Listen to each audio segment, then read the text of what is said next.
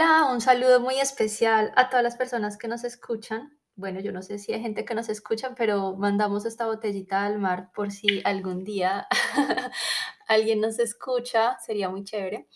Eh, estoy con mi amiga, poeta Isabel Biacú, cuyo nombre eh, en la vida real es Angélica María Sierra Franco, pero en la vida poética es Isabel Biacú y para mí ese es el nombre de mi amiga.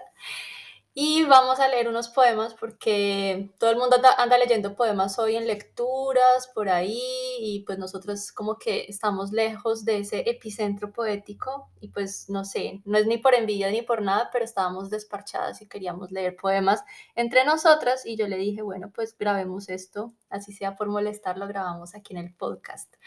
¿Cómo estás, Isa? Bien, bien, mi querida Cata, te saludo desde este rinconcito del Caribe. Tan bonita. Vives en Sahagún, Córdoba, ¿cierto? Sí. Es un nombre muy bonito.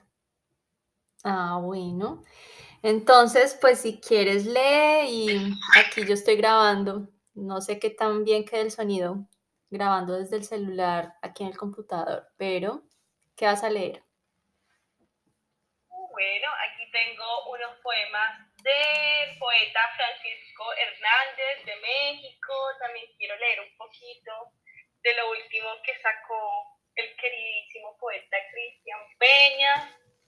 Eh, leamos a Sharon Oz, a Horacio Benavides, que es como mi, mi lámpara.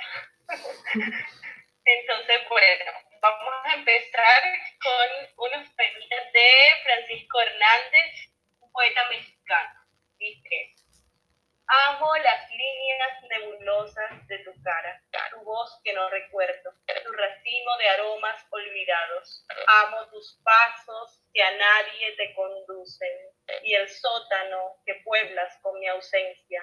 Amo entrañablemente tu carne de fantasma ¡Qué bonito!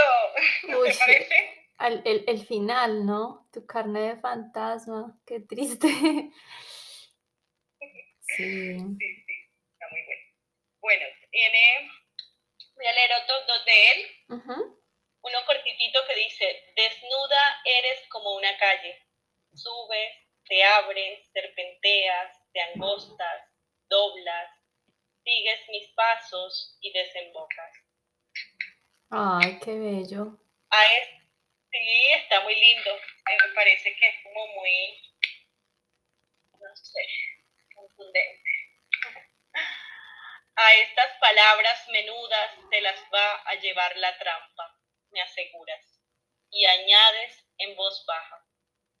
Ojo con el hoyo hirviente de las bellas bailarinas tramposas.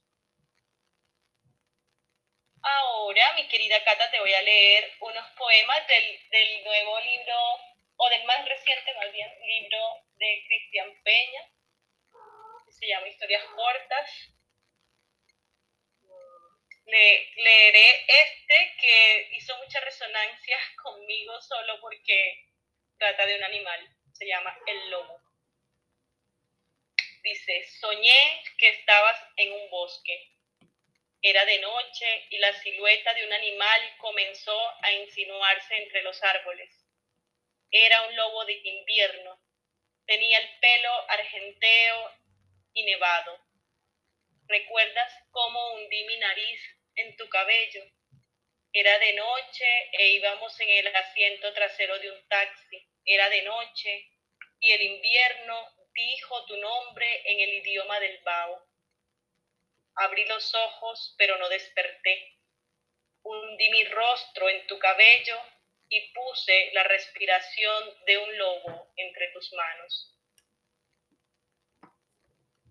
Y mira, este otro poema que lo, traje porque eh, en estos días circula mucho como qué, qué, es la poesía, qué es el poema. Estuve leyendo mucho sobre eso en el Facebook. Sí. Como muchos posts sobre eso. Y bueno, él precisamente tiene un poema que define de alguna manera eh, la poesía. Dice, El poema no es lo que nos da, el poema es lo que nos quita. El poema no da nada, nos despoja de algo que no sabíamos que era nuestro. Nos arrebata algo hasta dejarnos en silencio. Y aún el silencio es algo que nos quita. Lo lleva a los lugares más oscuros, donde también somos lo que nos falta. ¿Qué te pareció? No, tremendo. Sí, uno muchas veces siente cuando lee poesía o cuando escucha poesía, primero, pues que ahí había algo que no sabíamos que necesitábamos, pero muchas veces también sentimos que se nos va algo que no sabíamos que teníamos, como algo irrecuperable, algo parecido a lo que sucede con la música. Mientras la estamos oyendo, pareciera llenar algo y después de que se acaba, se vuelve a ir, como con una parte de nosotros. No, qué belleza. Sí, me, hizo mucha resonancia también lo que estás diciendo a lo que escribiste hoy justamente en el Facebook, un pequeño poemita que pusiste muy, muy, muy hermoso, muy tierno. Eh, y, y, sí, y recordabas como esa memoria olfativa, ¿no? Yo creo que... sí. Como recuerdos que uno no sabe que tiene, ¿no? Recuerdos que uno no sabe que tiene porque yo, por ejemplo, nunca había vuelto a pensar en mi profesora de primero de primaria y al sentir ese aroma que era idéntico al perfume que ella tenía, de una viajé a ese momento y la recordé en ese instante, pero el aroma se esfumó, no supe ni quién pasaba por ahí, quién lo, quién lo llevaba, y fue esa sensación como de acabo de perder de nuevo algo que ya había perdido. Muy lindo. Pero me causa mucha curiosidad cómo eres capaz de recordar algo que te sucedió primero de primaria. No sé, no, es que la, la memoria olfativa es algo impresionante, sí. Ay, bueno. bueno, no sé si quieres leer yo algo quiero, tuyo. sí. Voy a empezar de atrás para adelante, no sé por qué. Quiero empezar a leer estos poemas de John Ashbery, Em, pues escritos originalmente en inglés y traducidos por Ezequiel Seidenberg. Y pues lo que voy a hacer es como leer poemas que yo no he leído, o sea, no son poemas que a mí ya me gustaban, sino que fue algo como una elección aleatoria, porque quería esta noche como sumergirme en lecturas, leer muchas cosas, tenía tantas cosas que me llamaban la atención que las escogí solo ojeándolas, entonces ahora las voy a leer como si fuera la primera vez. Prácticamente va a ser la primera vez. Entonces el primero se titula El desconocimiento de la ley no exime de cumplirla. Nos advirtieron sobre las arañas y la ocasional hambruna. Agarramos el auto y nos fuimos al centro a ver a los vecinos. Ninguno estaba en casa. Hicimos nido en los jardines que el municipio había diseñado nos acordamos de otros lugares diferentes, pero lo eran. No sabíamos todo de antemano. En viñedos en los que el himno de la abeja ahoga la monotonía, dormimos por la paz y nos sumamos a la gran campaña. Él se acercó hasta mí. Todo era como entonces, excepto por el peso del presente, que destruía el pacto que habíamos celebrado con el cielo. En realidad no había razón para alegrarse. Tampoco era imperioso regresar. Estábamos perdidos con solo estar ahí parados, escuchando el zumbido de los cables encima de nosotros. Lloramos la meritocracia que con salvaje vehemencia había puesto comida en nuestra mesa y leche en nuestros vasos. ¿Cómo te parece?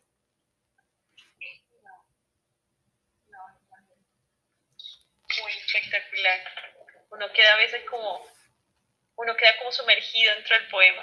No sé, sí. uno a como que no se logra salir del poema. Sí, yo no sé, a mí me hizo sentir como que viajaba por una carretera hacia un lugar de la infancia o de la juventud y todo se veía distinto, pero como con matices de cosas que ya habíamos visto y los detalles como de las cosas son a veces esas cosas que se le quedan a uno. Al final se le queda a uno como, ay, recuerdo que todo el tiempo sonaba tal cosa, o recuerdo que tomamos algo ese día, son, son esas cosas como las que se quedan. O sea, tanto vivir y tan grande que es un momento y al final a uno se le quedan solo como unos detalles muy puntuales.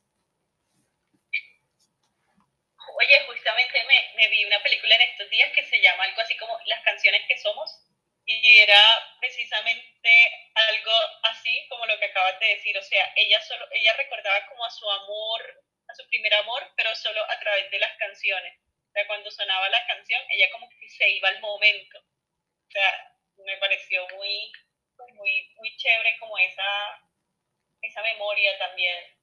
Ay, quiero verla. La voy a buscar entonces. búscala, búscala. No respondo si es buena o mala, pero no, no importa. Pues empiezo a verla y si algo, pues no, no tengo por qué verla hasta el final si no me gusta, pero ya me dio curiosidad. Ahora te voy a leer otro de John bueno, Dale. Se titula Algunos árboles.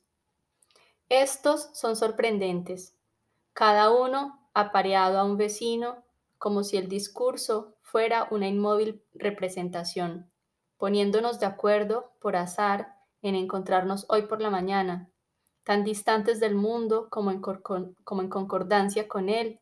Vos y yo somos de repente lo que tratan los árboles de decirnos que somos, que su presencia, perdón, que su simple presencia tiene un significado, que muy pronto podremos tocar, amar, explicar.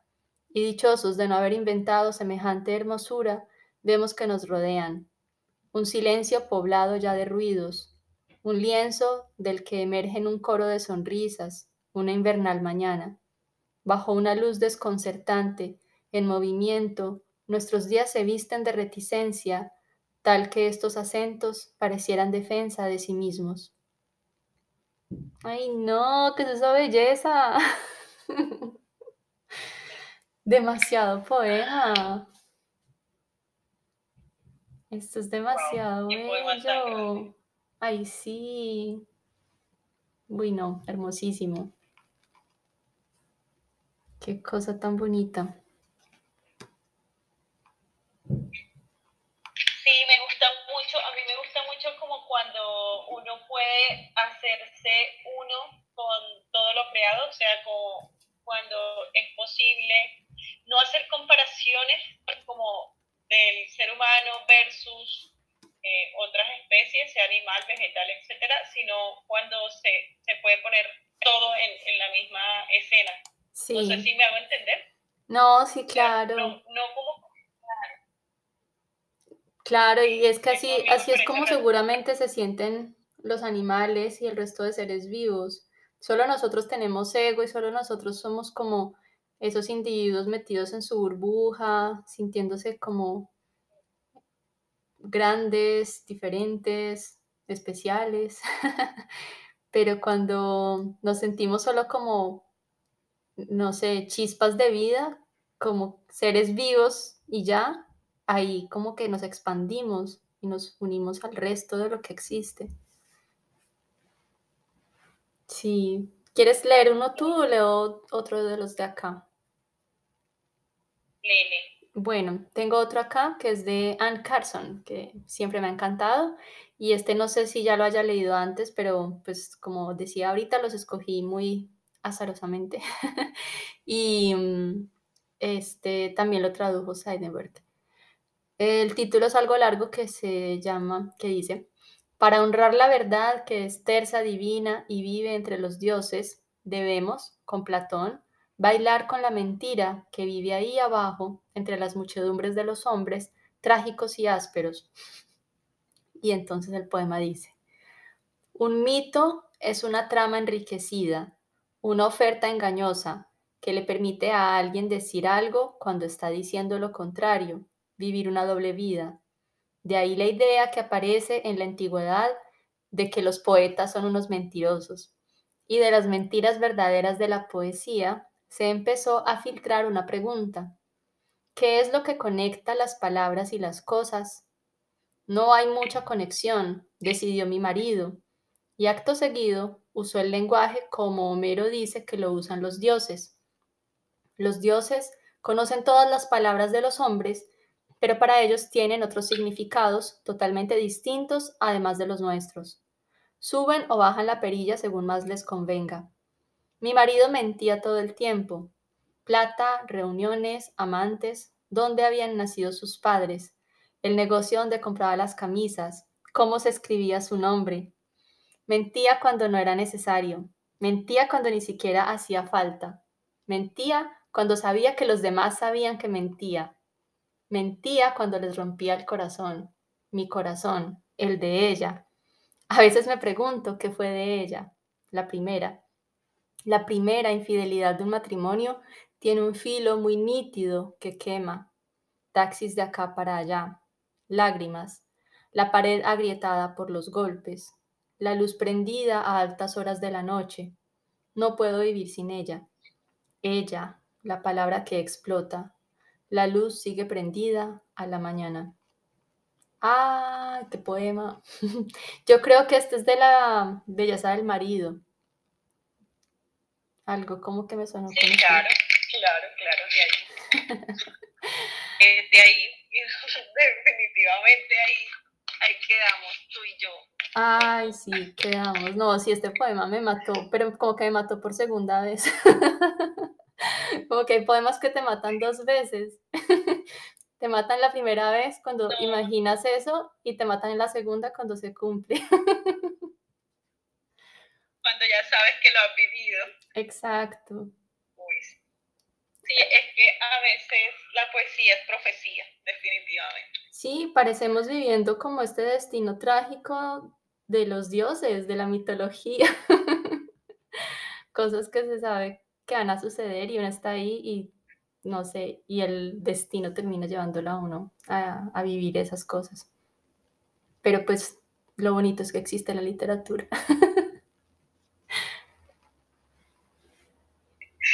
Ay, no, está buenísimo.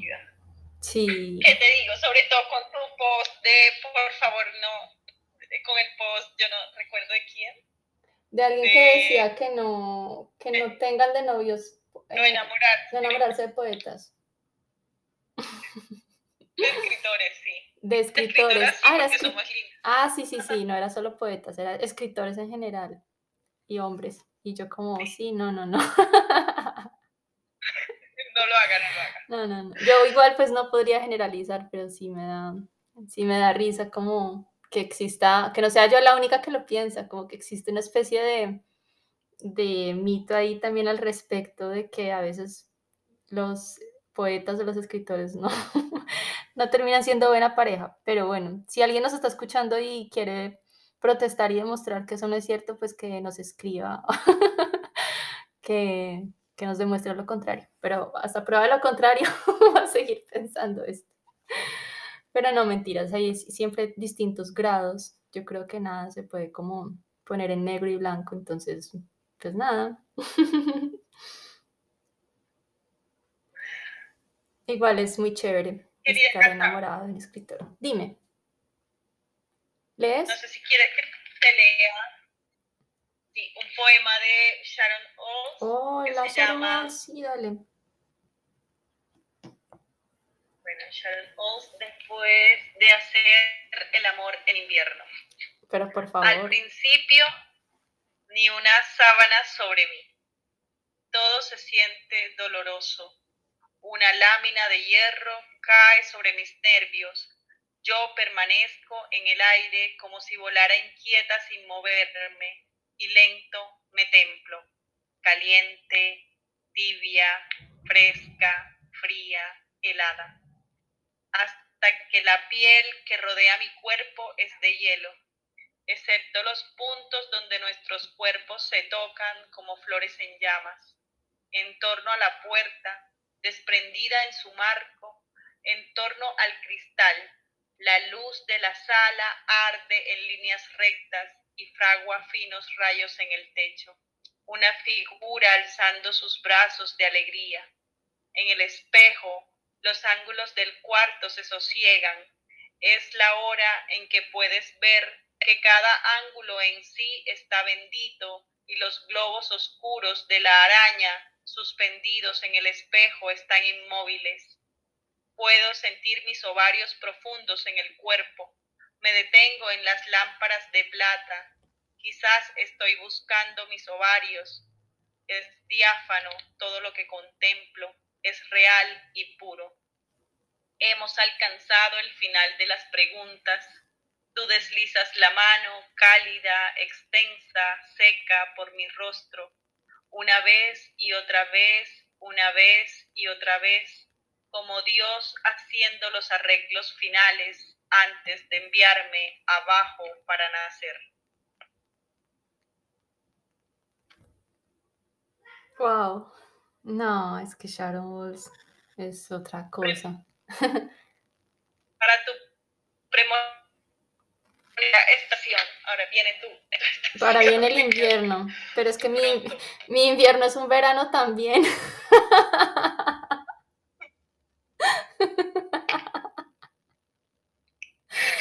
Ay, ay. Menos mal aquí no pueden ver que me pongo roja.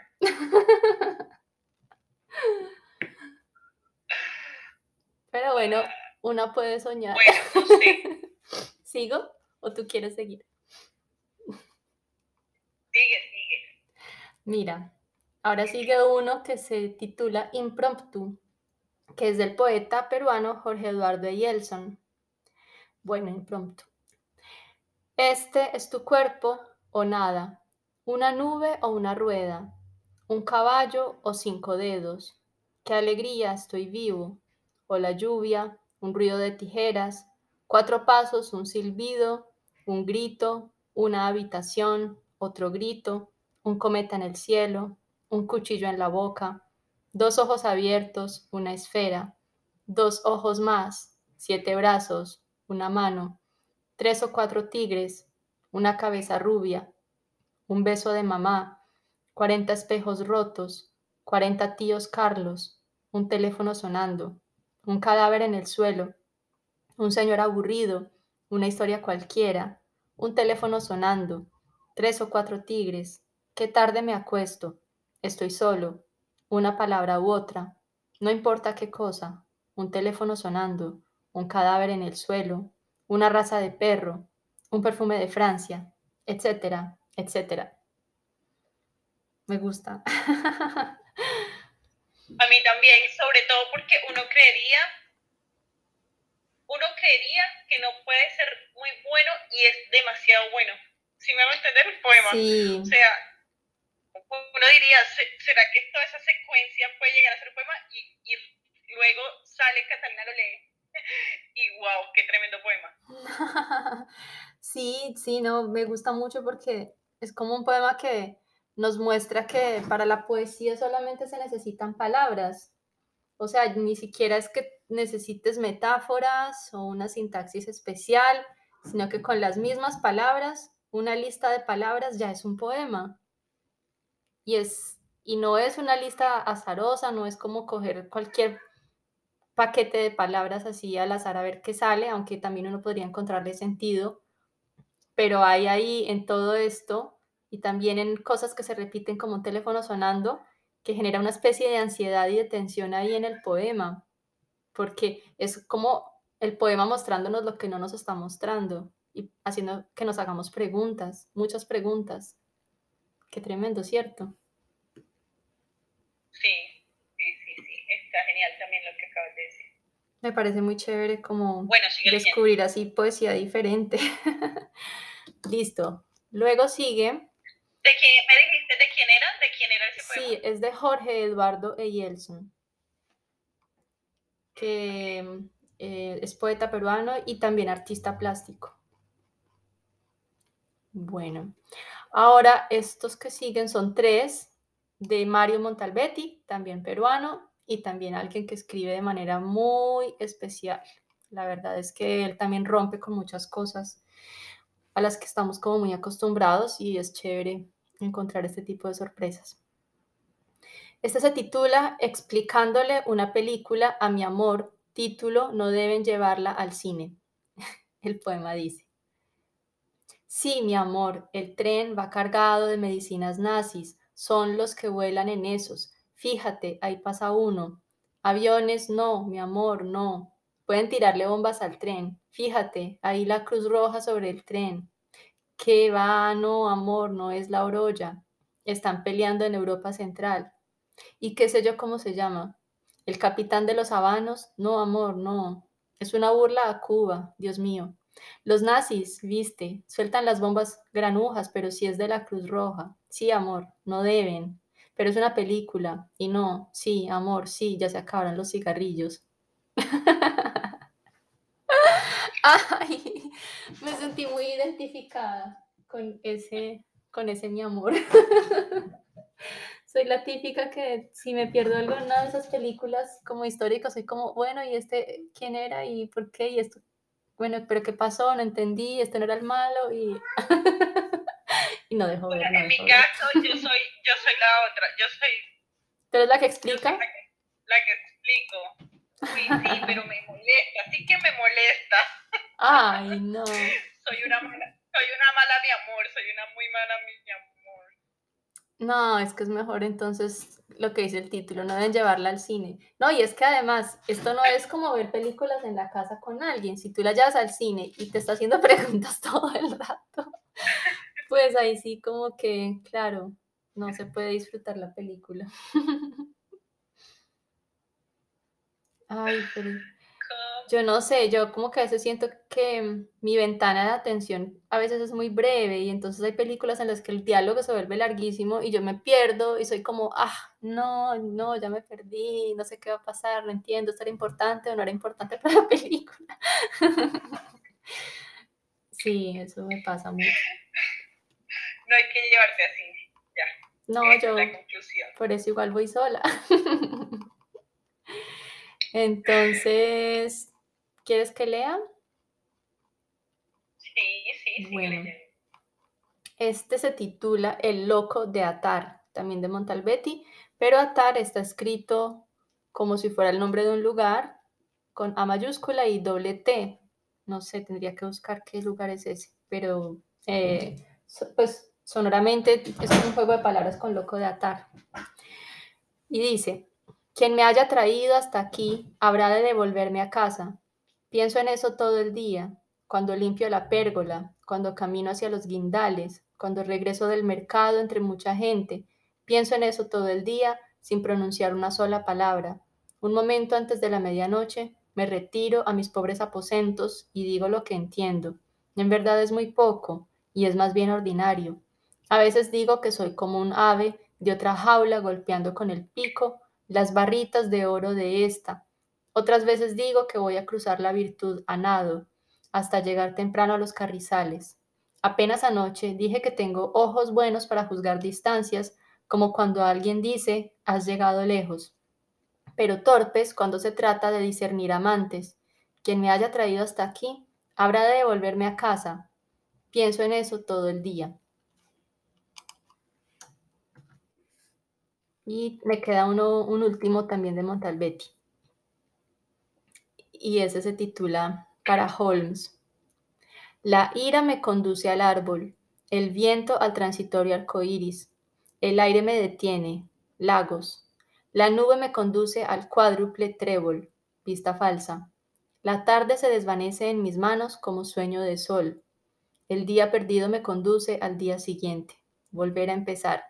Lagos. La nube me conduce al nevado monte la desnuda mandarina al abandonado zoológico, la tarde desvaneciente al error, y con él el día otra vez perdido. El zoológico me conduce al peral transparente, el rostro escondido a la niebla posada en las bancas del parque. La pista es correcta. Todo tiene que ver con todo, y todo con la buclemente niña de la mano ensangrentada que baila en alegría camino abajo ay, ¿qué es esto? Me encanta. Me encanta cómo la gente hace estas cosas con la poesía. Esto es lo que yo quiero siempre como ver, como no me esperaba estas cosas. Ah, Montalbetti. Amado Montalbetti. Ay, sí, Amado Montalbetti. Todavía está vivo y aunque ella esté medio viejito, todavía está muy guapo. Wow, sí, ahí lo estoy viendo justamente. Ay, no, sí, sí, sí, Montalbetti. Ah, Tremendo. Yo aquí hablando cosas como Voy a, tampoco, voy a leerte tampoco incluyentes.